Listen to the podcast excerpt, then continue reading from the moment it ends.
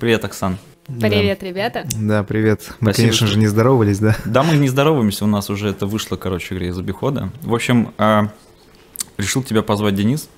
Вот, для того, чтобы, я не знаю, для чего он решил позвать, потому что мы всегда договариваемся о гостях, вот, но до этого я постоянно говорил, что будет этот, будет этот, будет этот, а потом Денчик перенял э, эту Эстафету. эстафету, эстафетную Палочку. палочку, да, и с- решил позвать сначала Смирнова, мы поздравляли с Новым годом, у нас был такой онлайн-выпуск, ну вот, и решили позвать тебя, вот, спасибо, что, во-первых, ты к нам пришла, нарядная, красивая. Спасибо, что да. вы меня позвали.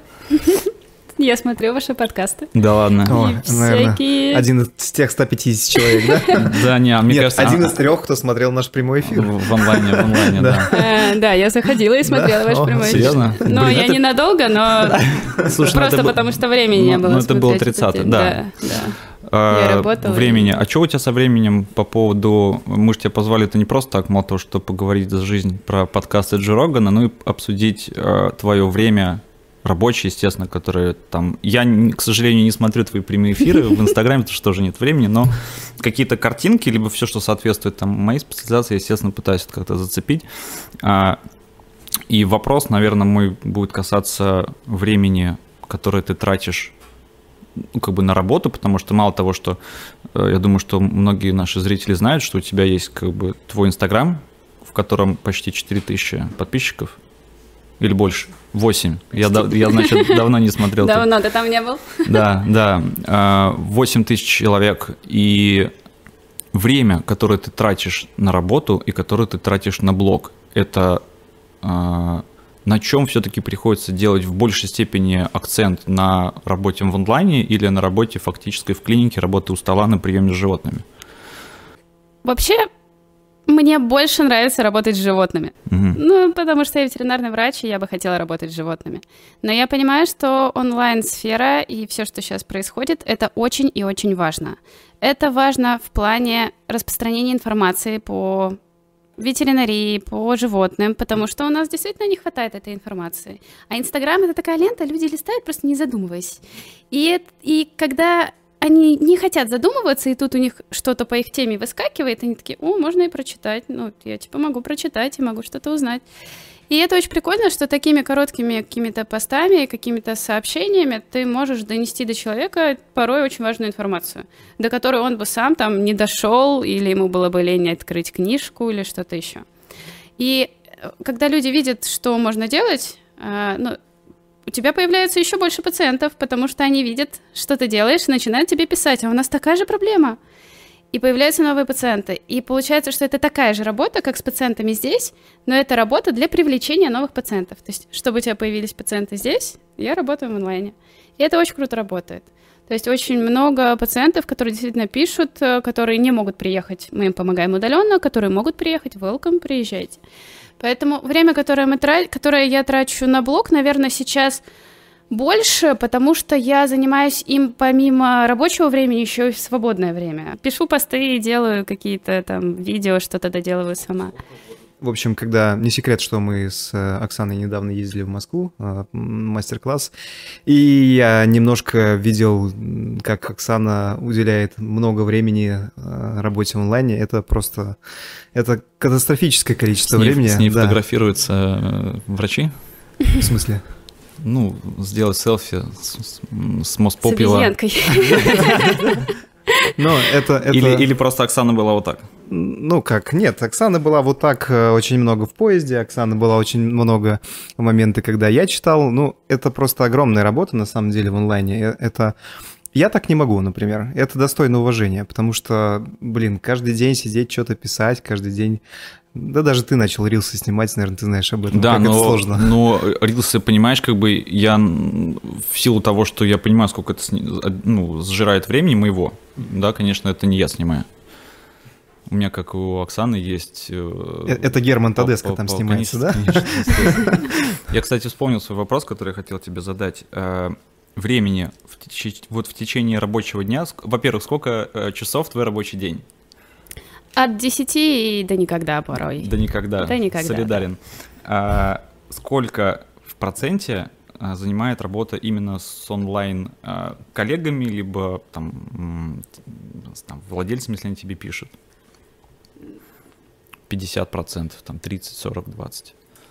Надо оценить, я как-то ну, так по моим не ощущениям, думала. мне кажется, вот глядя Мне на кажется, что вот я работаю с пациентом, разговариваю с владельцем, потом выхожу из кабинета и захожу в онлайн. Во. От кабинета иду до ноутбука, я онлайн, сажусь за ноутбук, и там я тоже онлайн. Потом я иду в операционную, там я работаю с пациентом, и онлайн пока отходит. А потом я выхожу из операционной, у меня 15 сообщений, и меня опять онлайн. И получается, что онлайн — это все время, пока я не с пациентами.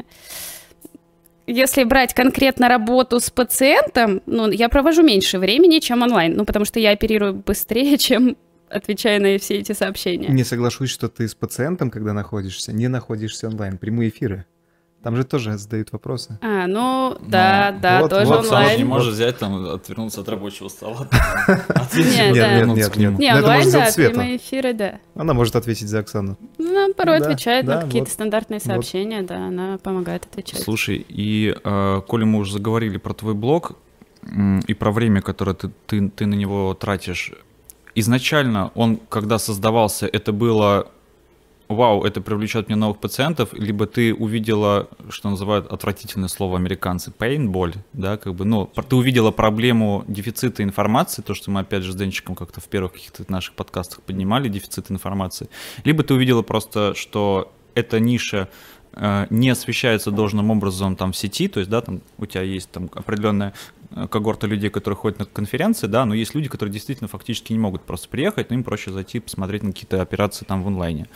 Вот как изначально ты рассматривала это как источник привлечения там, там пациентов и новых кейсов, да, либо это все-таки ты хотела заполнить нишу э, дефицита э, информации?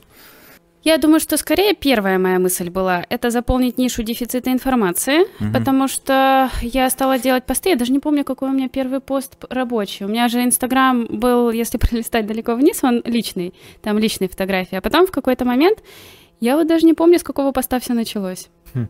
Интересно. Конкретно я какой первый пост сделала именно по работе. А, но он был направленный на то, чтобы поделиться информацией, то есть рассказать что-то, что вау, классно, смотрите, как можно делать. А, я езжу по различным городам, да, вижу, в какие, как у нас происходит ветеринария в разных местах, и, поним- и стала понимать, что людям реально нет куда брать информацию порой. Ну, то есть всегда есть PubMed, но далеко не все знают английский язык туда, куда я езжу, или не хотят его знать. То есть есть определенные моменты. Им можно помочь, скажем так, какими-то простыми вот такими словами донести то, что реально важно и интересно. Изначально это было просто как информационный блог, чтобы рассказывать, какие вещи существуют. А потом как-то мы стояли на операции со Светой, э, и, и со, со Светой Вахой, стоим, оперируем, она у меня ассистентом работала, а в тот момент э, Сотников начал снимать видео Мгм. на камеры, на YouTube, и Света такая говорит, Оксана, а что мы не снимаем? Я говорю, так а я не могу, у меня две руки, я тут оперирую, я не могу еще снимать. Я говорю, «А я, ну, то есть вот заниматься камерами, у меня нет человека, который бы это делал, потому что у ВВ Сереж тогда был, который ему помогал, у меня никого не было. Вот, и она говорит, так давай я буду снимать. Я говорю, ну давай. Где будем снимать? Ну, на Ютубе ВВ снимает, давай попробуем Инст. Инст, кажется, классная площадка, и ты там, у тебя блог вроде как ничего. И когда мы начинали, там, я даже не помню, у меня в блоге было человек 400, 400 или 600 в самом начале. Ну, Два мне года кажется, назад. как плюс-минус у нас у всех. Вот. Ты и думаешь, мы начали снимать, и она такая, ну давай снимать. И вот так мы начали снимать видео просто. А сколько времени уже получается? Полтора года, мне кажется. Ну, это неплохо. Полтора неплохо так может. пульнуть. Тем более на такую, условно, ну, узкую специализированную нишу. Ты сама занимаешься, либо Света, будучи твоей ассистенткой, она этим занимается а, оформлением. Ну, понятно, что съемкой, как в качестве оператора, она выступает, вот, но монтаж, а, у тебя же какие-то ролики, они монтированные, Да, Есть. почти все ролики монтированы. кроме прямых эфиров. Да, кроме прямых эфиров. Э, Большинство роликов последние делает Света. Какие-то ролики делаю я, но в инсту э, я и выкладываю их только если в сторис что-то я делаю. Мгм. Вот для сторисов некоторые роли- ролики я делаю сама. В ленту э, большинство роликов делает Света, но Делаем мы их совместно, то есть я, э, она снимает, и я говорю покадрово, что зачем надо вставлять. Потом мы с ней эти ролики озвучиваем или подписываем. Я тоже ей на каждую секунду пишу, что нужно подписать. И на каждой истории. Она занимается только оформлением визуальным, то есть картинки, чтобы это выглядело красиво. Все тексты, в каком месте должна находиться какая картинка, это техническое задание, которое я даю на каждый пост. Да, это Вот, сложно. вот это уровень. Я прямо, я респектую. ТЗ, видишь. ТЗ, даже ТЗ. Мгм. Ты молодец, потому что у меня брат, он продюсер, и он занимается тоже подобными за- задачами, то есть он делегирует, по сути. Но это дележка получается на, условно, там, десятки человек. Мгм. И касаемо огромного количества вопросов, я просто вижу, что он постоянно на телефоне, он постоянно там в сети, он с кем-то разговаривает, там говорит, это надо приехать сюда, отвезти сюда. И когда ты параллельно еще и врач, еще должен вести свой блог, это, конечно, Нагрузка колоссальная. нагрузка колоссальная. Да. А сколько у тебя было ассистентов, вот именно постоянных, помимо Светы? Так, ну я помню постоянных длительных пятерых. Вот, которые длительно работали в течение Мгм. нескольких Э- лет. Элла Ледиковна. Это была Элла, это была Вероника Мицкевич. а, Ну, она давно у нас работала, она достаточно долго а, со мной, с Абрамовой Мариной. Пот- Она из Беларуси была и потом уехала в Беларусь. А, Это была Ксюша Лисовская, она уехала в Уфу. И это была Оля Масовер, она уехала к себе в Крым. Ну и сейчас Никита со мной работает в основном. Она вроде, А, ещё на- Ксюха она вроде в? Кабардино-Балкарской республике. А, ну, может быть, да. Да. Ну, получается, большинство из тех, а, кто работал с тобой, они либо уже врачи, либо они... Либо они уехали и, и уехали. В смысле, ну, Массовер только уехал и уехал. Ну, Масовер, Массовер, Мицкевич и уехала, это Ксю- Лисовская Ксюша уехала. Ну, Ксюша же в Уфе, мы кого звали-то сюда? Ядрен батон. Да я больше? понимаю, они же работают, а Массовер, по-моему, не работает. Масовер Ну, вот не работает, меня и, нет- у меня и нет Вероника не не работает. Да, Вероника не работает, и Оля не А работает. кто твой сейчас ассистент? У меня сейчас три ассистента. Это Ксюша Чернышова, э, Ваня Диченко и Никита Самборская. Понятно. Но они никакого отношения к блогингу не имеют, и Света, она просто идет отдельной единицей, да? Да, Да. То есть, по сути, у твоя команда — это три человека в один день. да, и я без, анестезиолог без анестези- Ну, не, я Да. без анестезиолога Да. имею в виду. А как долго они с тобой работали, вот те ассистенты, которые уже стали врачами? Как долго они с тобой работали? Ну, Год, два, три. Ну, то, есть, от путь- года до трех путь, примерно. Вот путь э, ассистента, э, того, который работал с тобой, именно до врача занимал примерно от года. В среднем где-то, я думаю, что оптимально это пол- ну, где-то полтора-два года нужно, чтобы человек уже чувствовал себя более-менее уверенно. Кому-то поменьше надо, Мгм. кому-то побольше. Ну вот А Ваня тебе- Диченко Тебе поменьше сколько нужно. было времени, чтобы из ассистента вырасти до врача? Мне не очень нужно много было времени, потому что я была поставлена в такие условия, что как бы тут ты... Я когда пришла в эту клинику в 2012 году, стала работать с врачами эндоскопии на, коне... на конечной Василина. А, Освободилась смена с ней, и я стала ее постоянным ассистентом. Кроме ней я еще работала с терапевтами, с неврологами, с ортопедами, то есть везде, где можно было, поработали. И анестезиологом на МРТ я была год или Я два. пом- я помню. Да, и, и в процедурном кабинете я пару лет работала, и мне очень нравилось брать эту донорскую кровь. Вот. Как Да, интересно. поэтому, когда э, я работала пару лет, но уже я плохо помню самое начало, когда я начала работать врачом, но начала я работать врачом в ночные смены. То есть меня поставили в ночные смены, это были смены совместные с Ваней Дуганцом, потому что э, на тот момент Ваня Дуганец был лучше в ортопедии и в неврологии. Я не очень разбиралась в ортопедии и в неврологии, но я разбиралась в эндоскопии и в, мягкотканной хирургии. И, и мы с ним работали вместе. Он брал ортопедических и неврологических пациентов, а я брала э, мягкотканную, да, и, и эндоскопию. Это был 2014 год.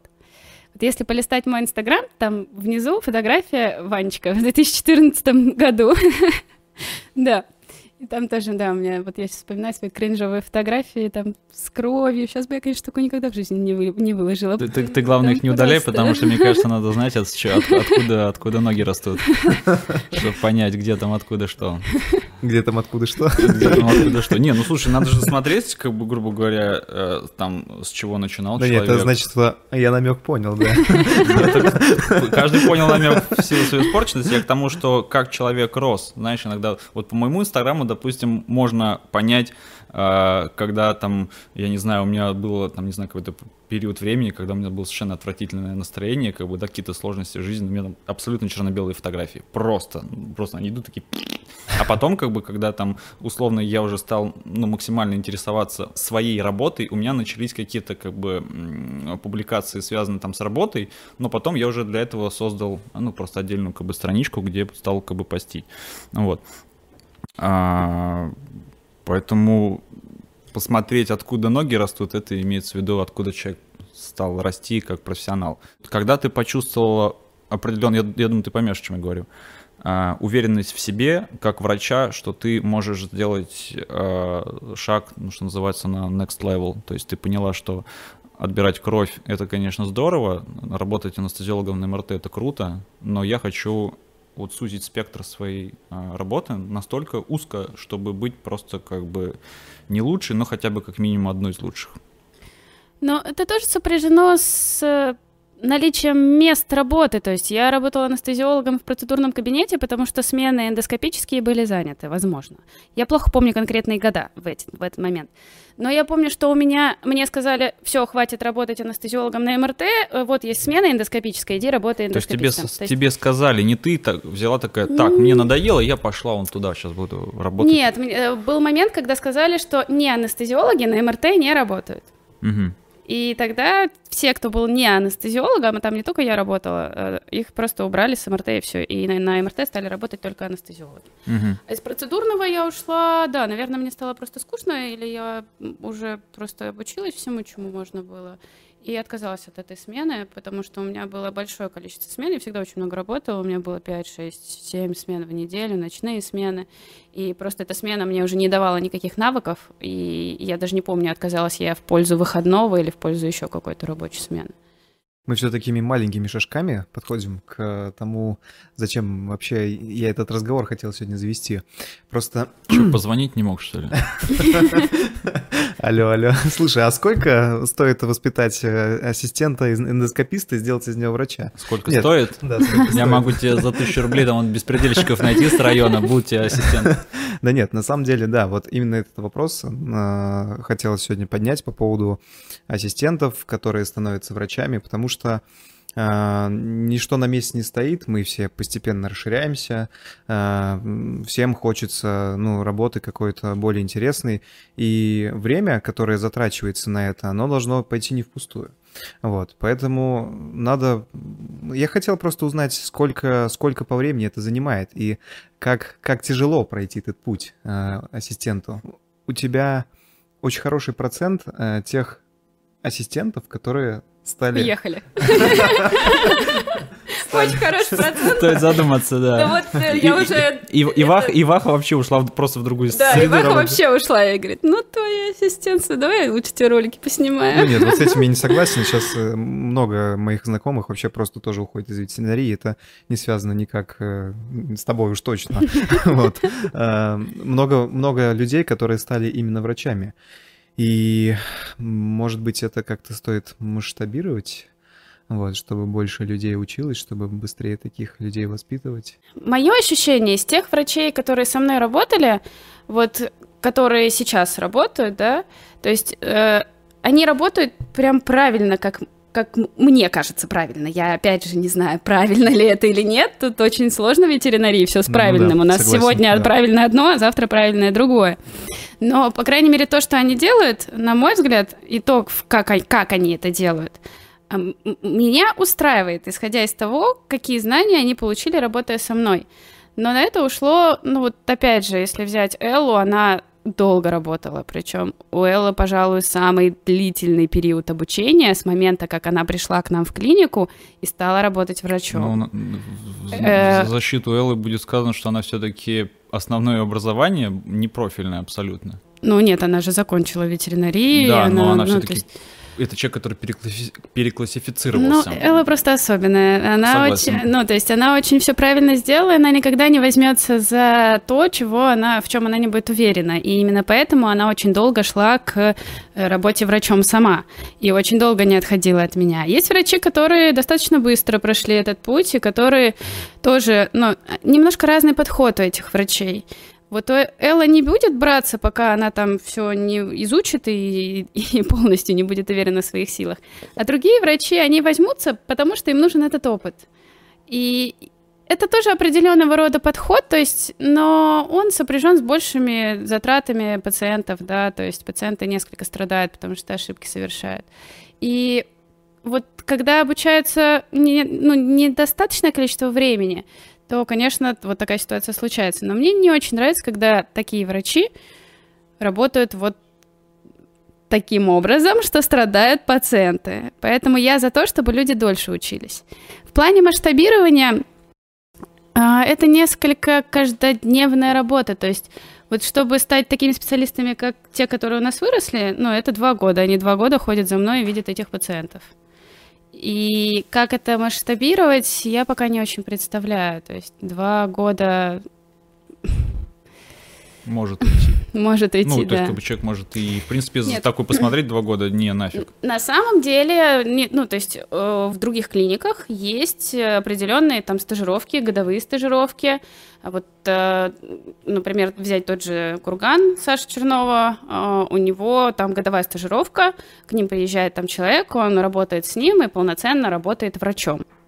То есть, в принципе, можно было бы такое рассмотреть, но, наверное, это надо обсуждать не со мной, а Ну, там, рука- с потому что, потому что я не могу выдавать им зарплату, я не знаю, насколько это нужно вообще нашей клинике, потому что это может быть нужно специалисту, а клинике может быть не нужно.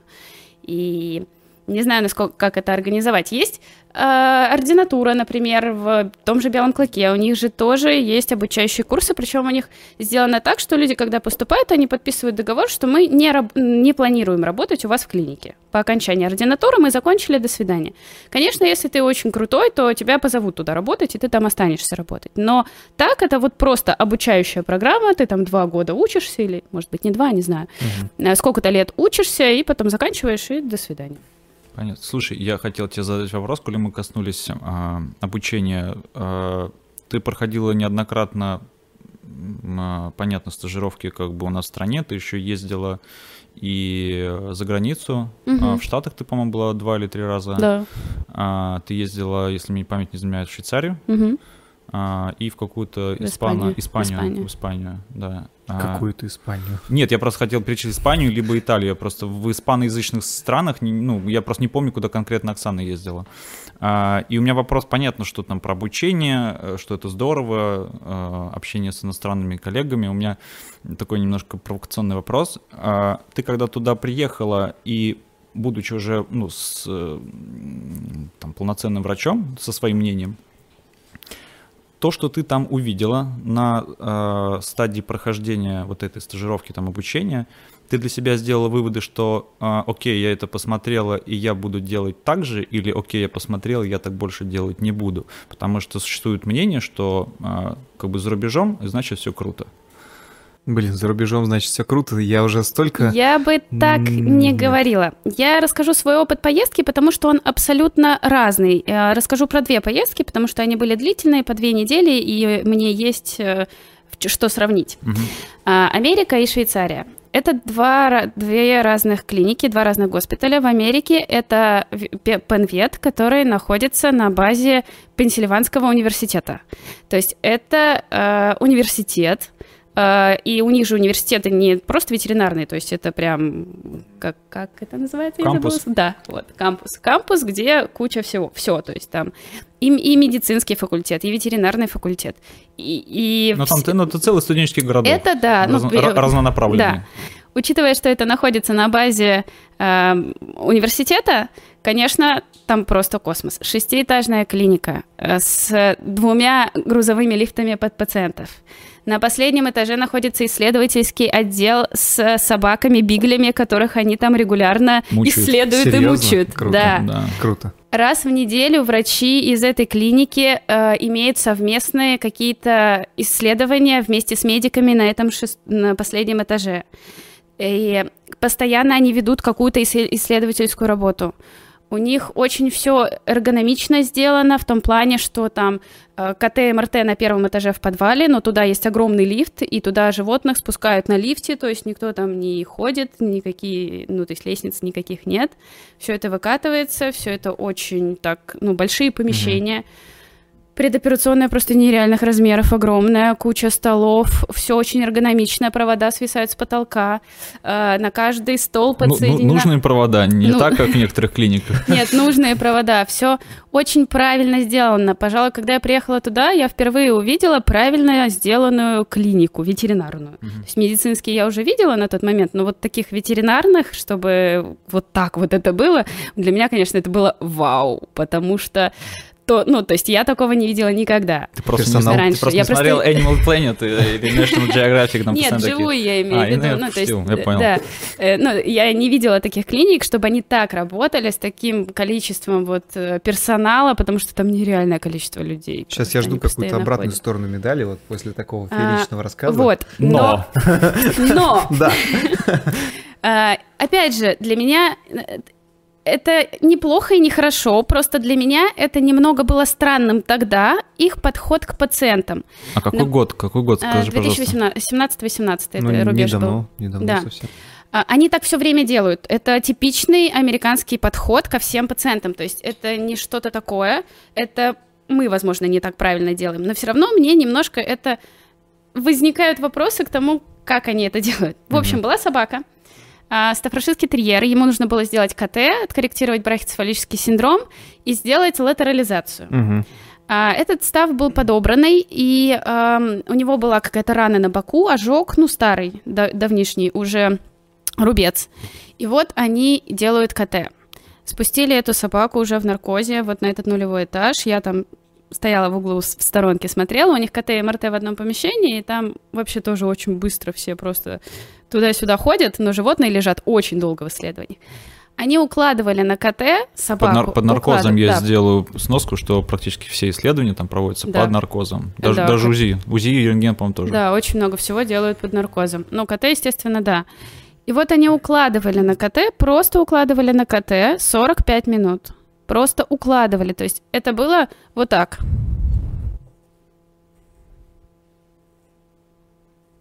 Вот так вот лапку положил. Нет, не так, вот так. 45 минут. Ладно, окей. Ну, то есть у них анестезия это, э, ну, то есть вообще не важно, в каком состоянии пациент. Наркоз они могут перенести сколько угодно. То есть анестезиологи вообще не задают вопросов, сколько будет наркоз. Надо сделать какие-то операции. Короче, они укладывали на КТ 45 минут. Потом они час 30 где-то делали КТ. Потому что они откатали серию и смотрят. Смотрят, листают. Откатали следующую серию, смотрят, листают. Потом э, приходит доктор и говорит, что-то странное. Там в проекции вот этого ожога на легком это лектаз небольшой. И есть, ну, такое впечатление, что как бы травма была проникающая, и, наверное, легкая просто э, случился, э, э, господи, адагезия. В общем, плевродез в этом месте случился, и, ну, мне казалось, что по КТ так и выглядит. И вот они созвали консилиум что же это такое? И на этом консилиуме еще полчаса решали, вводить контраст или не вводить. Mm. Будем ли мы вводить контраст или не будем? Все, решили, вводим контраст. И еще 40 минут делаем серии Серьезно? КТ заняло, не знаю, часа два с половиной, три. Все вместе, а после этого нужно было откорректировать брахицефалический синдром. Вот они с первого этажа тащат эту собаку на третий или на четвертый перекладывают ее, благо на брахицефалический синдром брить ничего не надо, потому что...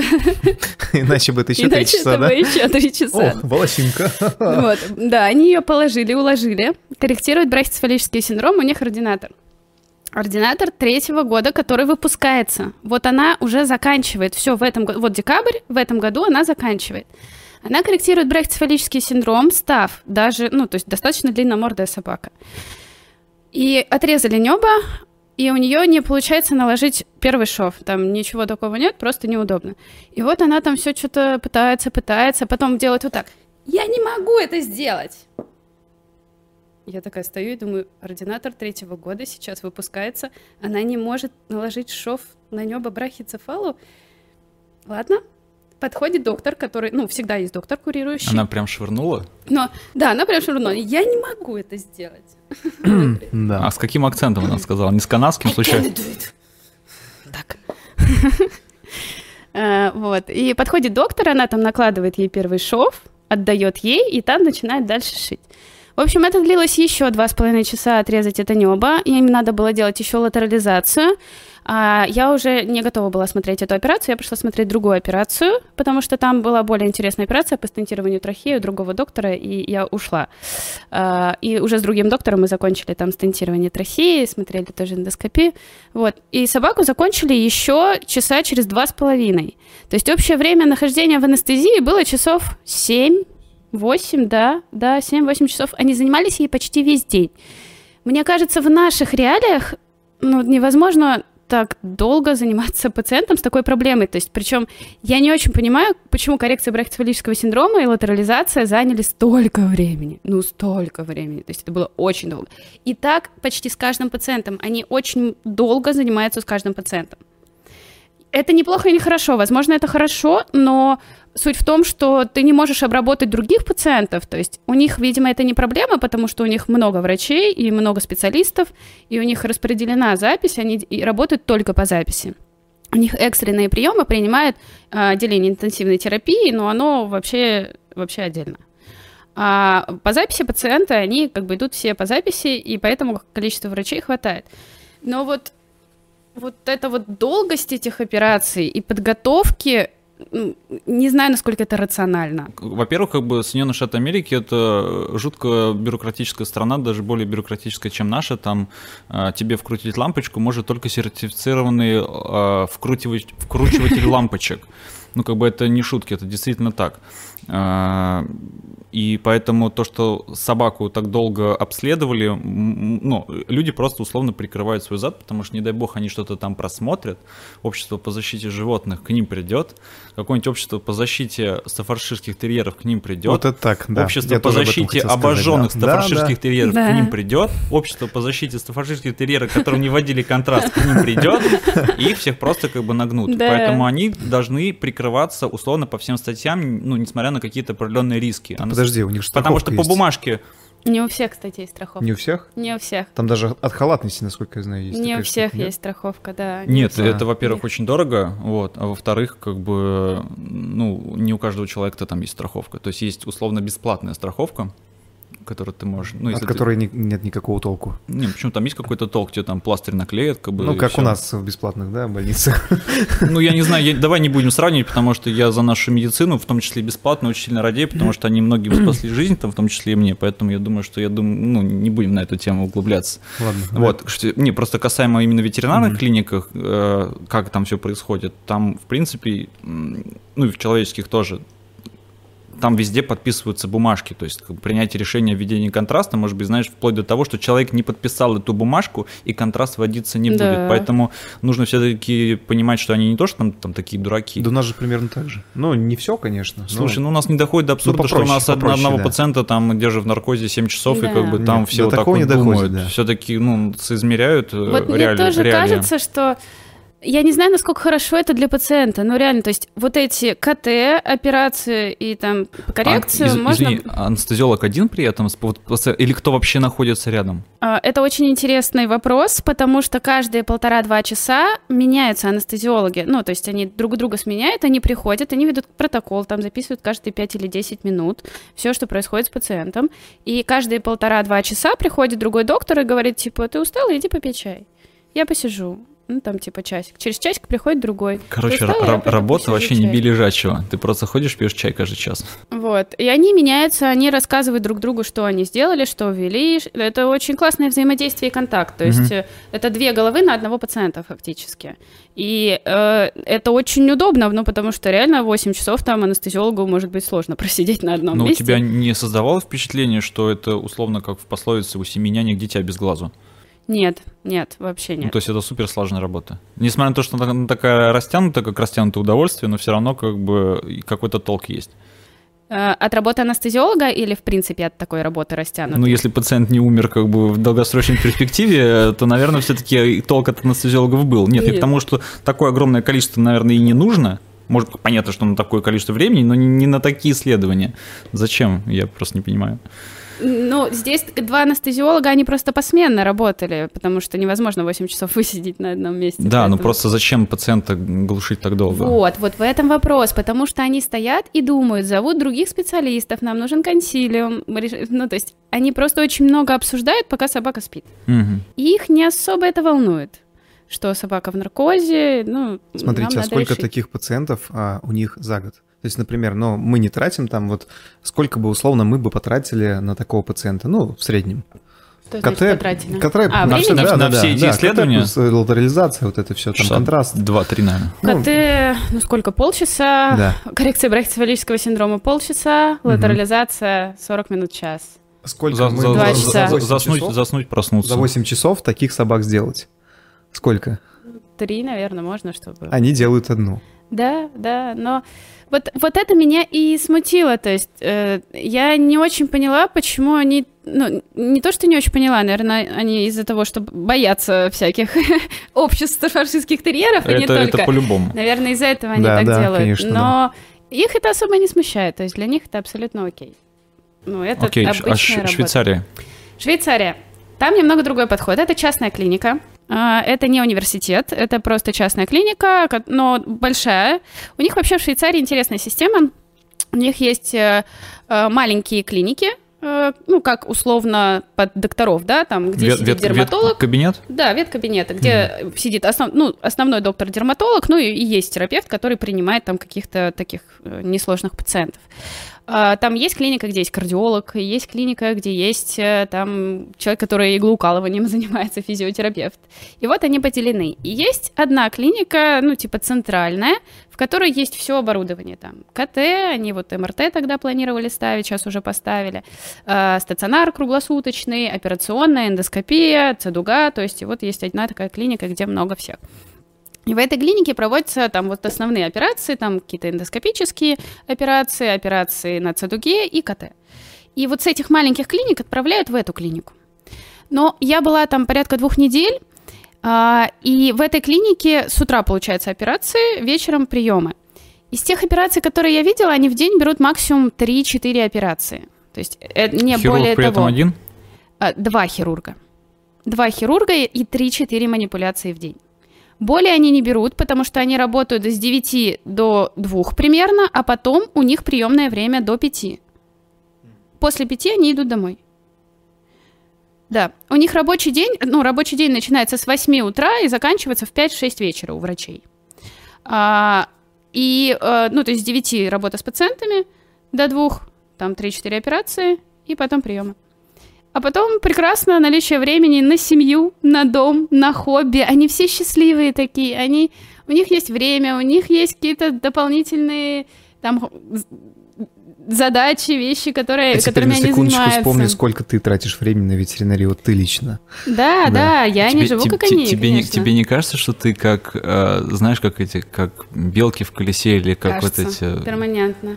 Испания, Италия, Италия. Испания. Испания. Испания, там была, был обучающий курс, двухдневный курс, это был мастер-класс. А, И я, это был мастер-класс в университете, не на, не на пациентах, это была свинья, поэтому их подход, ну, я не смогла оценить их подход, я особо не видела, как они работают с пациентами тогда, и видела только, как это было на мастер-классе. Поэтому, э, ну, там просто обучающий курс, поэтому Испанию я не беру.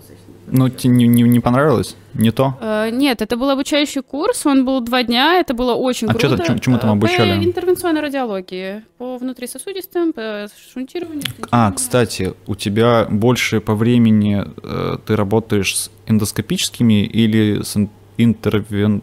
С эндоскопическим. А почему с интервенцией как-то...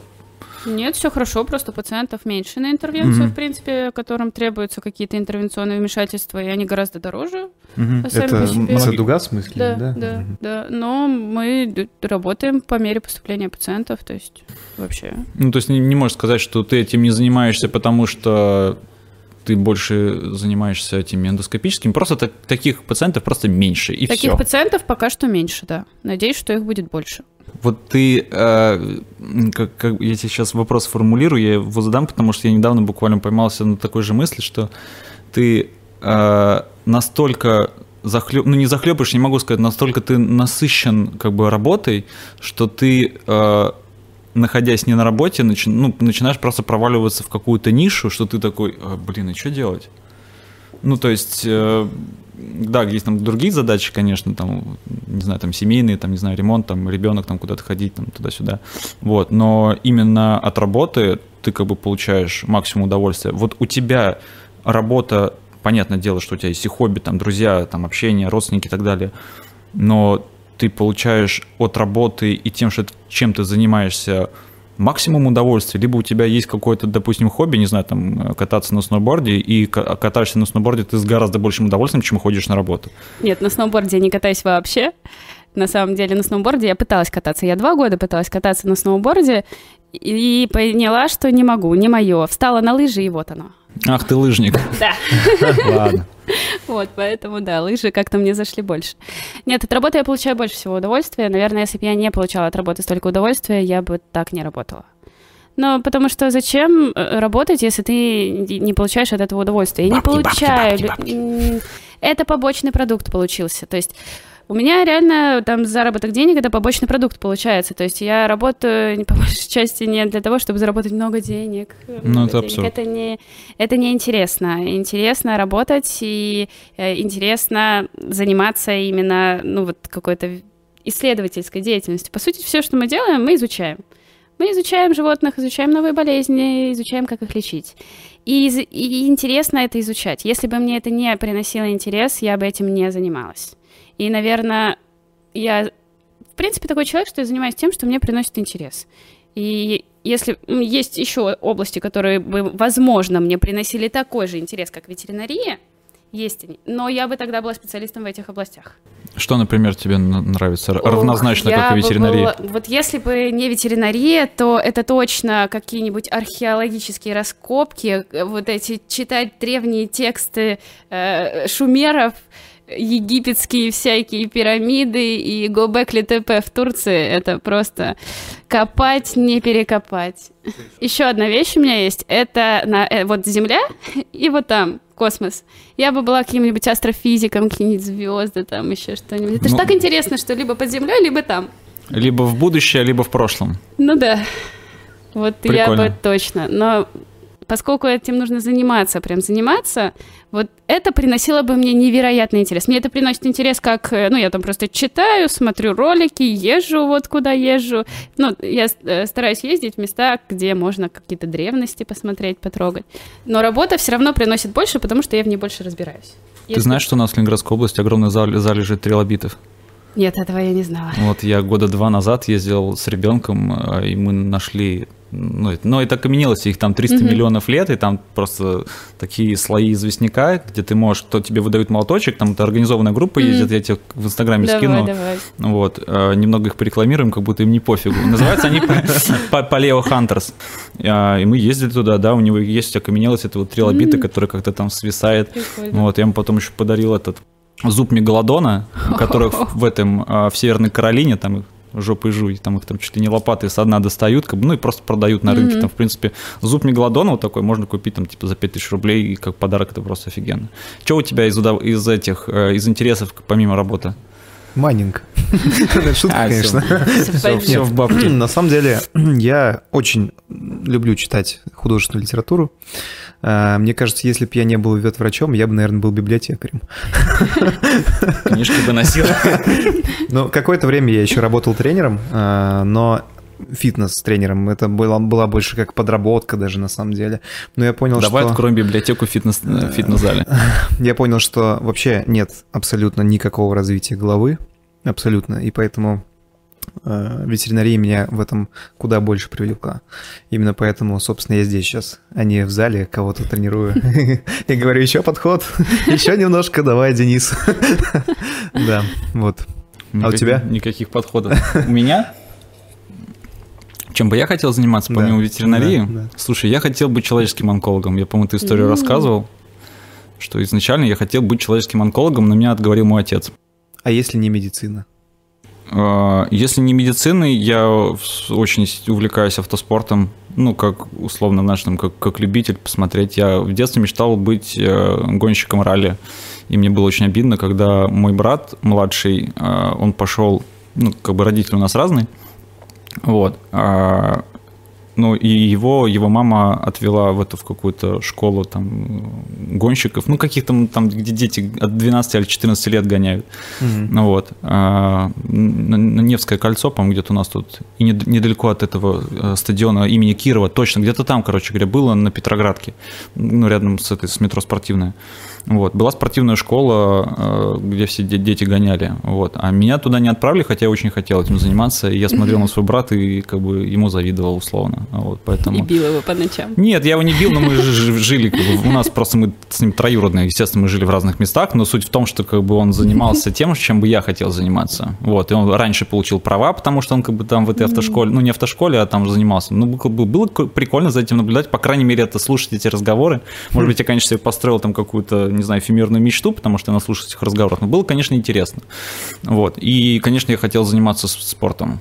Как бы у меня я занимался этим mountain biking ом, э, я занимался сноубордом, ну, сейчас я тоже катаюсь. Э, я занимался футболом в детстве, э, пока пальцы все не переломал на ногах, в принципе. В школе я играл, вот, в остальном мне кажется, что, ну, так или иначе, все равно и профессия, и специализация, так или иначе, они мне все равно нашли. То есть э, я могу сейчас, мне кажется, уже смело сказать, что работа, наверное, несмотря на то, что она отнимает у меня ну, гигантское количество времени, вот, и все равно по-другому, мне кажется, я бы, наверное, не смог существовать. Ассистент отнимает гигантское количество времени? Тех, которых, В какой момент? Тех, те, которые, тех, которых нужно еще воспитывать, условно говоря. Да, конечно, они занимают большое количество времени, особенно когда ты начинаешь работать с ассистентом вообще с нуля. А, я помню, а, еще у меня была ассистентка Таня Гетман. Я совсем забыла про Таню Таня, Гетман. Таня, точно, да. Да, она тоже не работает, по-моему, специализацией. Она не работает, но она родила, и она бы хотела работать, но ей пока ребенка некуда деть, поэтому она бы, она бы хотела работать. Вот, я помню, как она ко мне пришла, э, и с ней было очень тяжело, очень тяжело, потому что Можно она... как с этой, как с собаками, знаешь, второго заведи, будут вместе играть.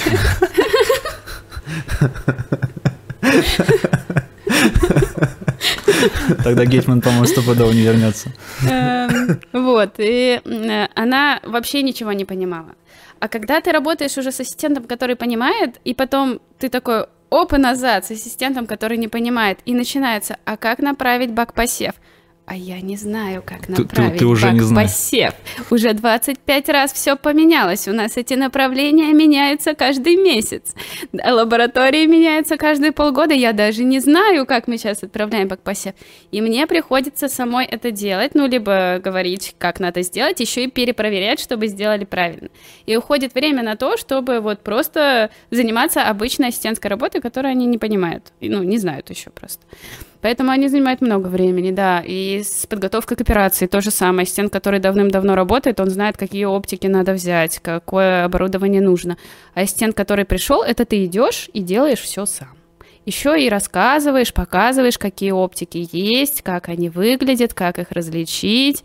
То есть это, ну, это прям ты обучаешь нового человека. Очень много времени съедает новый ассистент, поэтому я не очень люблю работать с ассистентами и с врачами, которые не хотят быть дальше эндоскопистами или, ну, или не хотят быть, ну, не имеют какого-то интереса к эндоскопии, потому что они мне не очень интересны, потому что я реально вкладываю большое количество времени в этих людей, и, а я не могу не вложить, потому что мне в любом случае, кто бы ты ни был, если ты со мной работаешь, мне нужна эта оптика на эндоскопию, мне нужен этот инструмент, и я все равно должна пойти его и сама взять. И если тебе не интересно послушать, что я говорю, да, то есть какие оптики бывают, то на следующий раз ты придешь ко мне и снова спросишь, какая оптика тебе нужна. И я опять пойду и буду делать это все сама. Мне интересно, чтобы человек обучался, чтобы ему это было ну, интересно. Ну, тебе самое проще Конечно, было работать. мне самое проще будет работать, потому что потом уже в третий раз он ко мне не придет и не спросит, какая оптика нужна, или спросит, я скажу, а, 2,4. И я точно знаю, что он положит 2,4, потому что он знает, что такое 2,4. А человек, который не хочет, э, ну, которому не интересна эндоскопия, он просто не будет развиваться в этом, и мне будет неудобно с ним работать. Просто неудобно, потому что это сильно замедляет мою работу. Поэтому, конечно, я заинтересована в тех людях, которые заинтересованы, в принципе, что-то делать. Слушай, ты говорила про обучение, там и самообучение, это все здорово и круто, но э, там я думаю, что ты книжку эту, господи, как ее, Тереза Фосум. Угу. Вот, ты там знаешь, да, да, да, ты знаешь досконально, какая, какая глава на какой странице. Вот. У тебя есть какие-то условно не знаю, ты говорила про научную деятельность, а, техники операции, которые ты бы пересмотрела бы немножко по-другому. То есть, допустим, есть какой-то а, подход, описанный там в том или ином учебнике, неважно, да, уважаемый автор, но ты как врач с, как мы выяснили на прошлых подкастах, с критическим мнением, да, то есть и ты можешь критиковать себя и, соответственно, окружающих в положительном направлении относительно работы, нет ли какой-то операции, которую ты бы делала, пардон, по-своему немного? Да, мы много что делаем по-своему. На самом деле есть операции, которые вообще не описаны даже в книжках, и мы их сами придумали, то есть их нигде... Например, например? Ну, например, есть операция вот разрушить септу в ухе у кошки. Это тоже интересный факт. Я была в Швейцарии. А у кошек есть средний отит, и у кошек барабанная полость поделена на две а, а, перегородкой. И часто при среднем отите гной копится за перегородкой. А эта перегородка отделяет булу так, что эти две полости, они, конечно, сообщаются, но это сообщение совсем через небольшое отверстие. И обычно в, вот в этой нижней камере булы скапливается такой очень густой гной. И в книжках описана операция булотомия в этом случае. То есть э, делается вскрытие булы хирургически, промывается и зашивается. Но, Но это с удалением слухового прохода? Нет, не с удалением. Делается просто Вен- була, вентральная а. булотомия, причем описано в книжках небольшой пропил в буле обычно вот при среднем отите, а, и как бы зашиваешь обратно, промываешь и все. Мы стали делать по-другому, то есть мы пере... не, не делаем булотомии, не всем делаем булотомии, мы просто разрушаем перегородку эндоскопически. Ну, не эндоскопически, это можно делать под контролем эндоскопии, но мы делаем это так, вслепую. Просто берем зонт и разрушаем эту перегородку. И вымываем это содержимое. По сути, мы делаем то же самое, не разрезая кожу. Но это нигде не описано. И вот я приезжаю в Швейцарию и разговариваю с э, коллегами, с дерматологом, рассказываю ему, что мы вот так вот делаем. Он говорит, а где это описано? Я говорю, нигде я не встречала, чтобы это было описано. Он говорит, вам надо написать. Я говорю, да, надо написать. вот. Он говорит, а то мы не можем это применять, потому что это не описано. И вот что мне не очень понравилось, например, в Швейцарии, что ты не можешь сделать операцию, которая не описана. И, например, вот если работать там, то как бы я бы делала булотомию в этом случае. Я бы не смогла разрушить септу, потому что она не описана. Я меняю несколько какие-то нюансы операции. Вот там при той же латерализации в книжках пишут там по определенному нитку проводить, я ее немножко по-другому провожу. То есть в основном, конечно, основные хирургические какие-то техники мы выполняем все-таки основываясь на тех, что описаны в книгах, но какие-то нюансы мы немножко... Ну, ты не можешь сказать, что конкретно, вот я придумала подход, не знаю, а, операция by Оксана Листова а почему, да. же, почему же нет? Мне кажется, мне кажется, да, просто это надо описать. Ну, просто, наверное, надо описать, да. Ну вот прям... Нет, вот есть, вот есть операция, не знаю, вот я придумала и будет так. Полноценно, Полноценно от и до? От и нет. до. При ну какой-то вот патологии прям... прям вообще отдельный подход. Нет, я так не могу, наверное, сказать. Я не могу сказать, не что знаю, там это я придумала... ты, допустим, как ты переносишь иначе, или придумала да какую-то не... технику переноса, или какое-нибудь ретроградного стентирования, я не знаю, ну, что-то такое, чего действительно... Mm. Про септу я понял, это просто, ну, это, по сути, не... Ну, но это не совсем Это операция, смена, смена да. вектора и все, воздействие. Да, но вот так вот, чтобы прям... Мне надо подумать, какие операции мы так... Так вот я в голову тебе не могу Допустим, сказать. я не хорохорюсь никоим образом, и не, я не думаю, что это я придумала, просто мне так случайно получилось при рино анатомии, когда есть э, гной в mm-hmm. передних пазухах, когда они тем более есть в двух. Вот, я рино, линию, господи, что такое-то, линию рин, ринотомии просто продлеваю до лобных mm-hmm. пазух, и достаточно хватает э, диаметра отверстия, чтобы вымыть нормально. Э, можно даже там, допустим, если там по КТ нет никакого объема. Я не знаю, я ни, ни, нигде не встречал, что была бы одновременной... Это просто можно сделать. То есть я не могу сказать, что это я там придумал. Понятно, это просто так же, как и с разрушением септа. Ты просто берешь и пропиливаешься выше. Там, не знаю, в зависимости от размера пациента, там сантиметр, пол сантиметра, не знаю, 2 миллиметра. Ты просто поднимаешься выше, и тот же самый э, параллелепипед у тебя получается э, с этого с большим захватом, как бы все. Угу. Там, продлеваешь чуть-чуть больше разрез. Вот, то есть, но такой, что прям полноценный, потому что, ну, блин, ты, мне кажется, ну, определенный лидер мнений, и ну... ты уме, уже имеешь право на какие-то Э, Все дело в том, что, понимаешь, новинки. мне Чем очень больше силы, тем сложно, больше ответственность. Мне очень сложно сказать о том, что считать новинками, потому что некоторые операции мы берем от медиков, а медики ушли далеко вперед. И, например, ну, то есть я что-то, какие-то техники небольшие заимствую у них, там, в лапароскопии, когда я звала медика, они там нам тоже немного подсказывали, Копипастишь, помогали. короче не могу сказать, что я что-то придумала от и до, потому что я очень много вижу всего, что делается. То есть и очень много читаю всего, что делается, а, и э, даже не связанных с ветеринарией в областях, а именно в медицине. А поскольку они ушли далеко вперед нас, то все, что мы сейчас делаем, по сути, мы все копипастим из них. Ну, не копипастим, Поэтому... наверное, экстраполируем ну, все-таки больше. Да, да, экстраполируем. Да, да, да. Поэтому мне сложно сказать, что мы что-то придумываем. Мне кажется, мы ничего не придумываем. Не заплетаем велосипед. Пока что.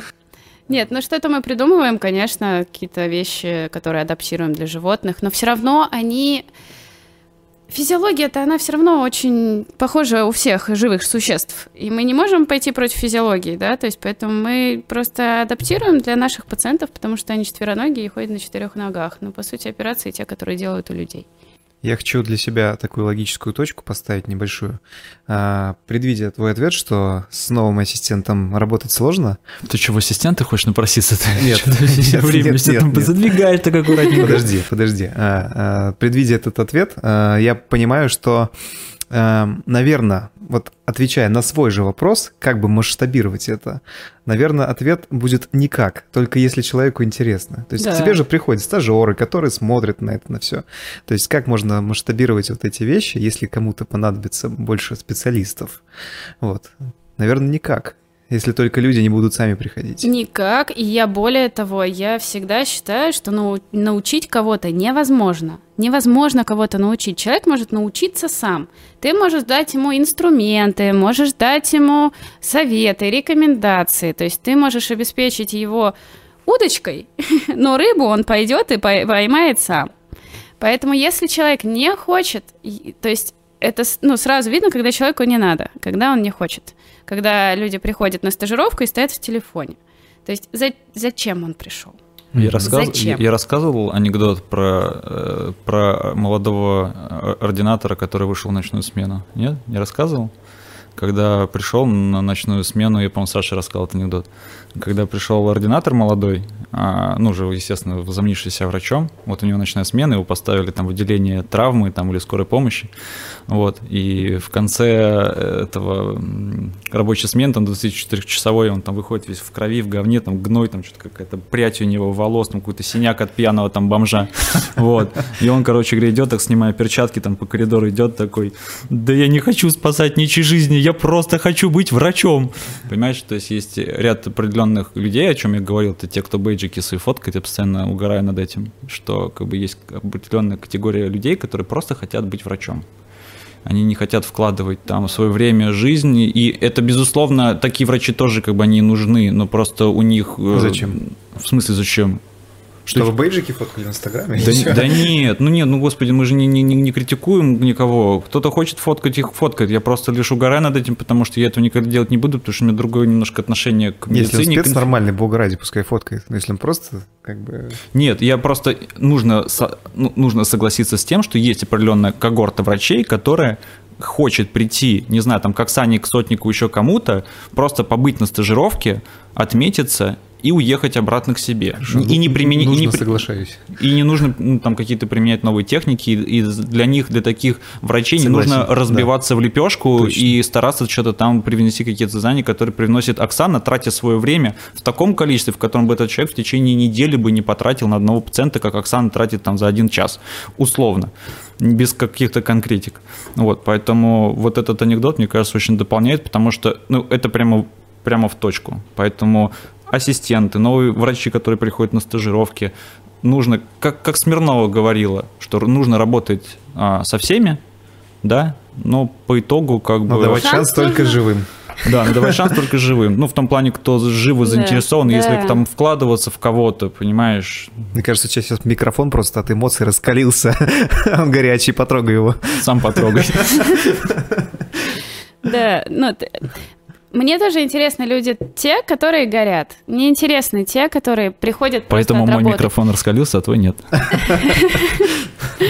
Поэтому, ну, потому что из этих людей могут получиться классные специалисты, которые потом вместе с тобой дадут какой-то толчок, потому что совместная работа нескольких врачей дает гораздо больше. Нам надо бухнуть, Толчок? Оксана. Нам надо бухнуть. Прямо сейчас? Нет, прямо сейчас я не могу. Я очень хотел задать этот вопрос на протяжении всего эфира. А, Ты съел именно вот это безе, потому что его взяла Оксана? Господи, ты так долго думал, друг мой, над этим вопросом? Да.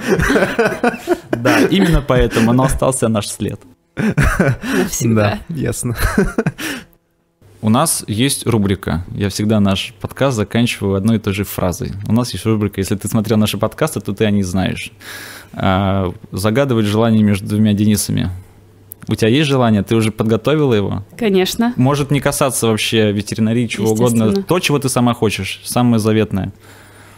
Я знаю, да, точно. Я хочу перестать бояться прыгать с высоты в воду. Вот. Офигенно. Ну чего, будем на этой позитивной ночи зака... Ноте, но- ночи. И Ноте. позитивной ночи тоже. На позитивной ночи. Ну, у каждого своя, наверное, будет. Вероятно.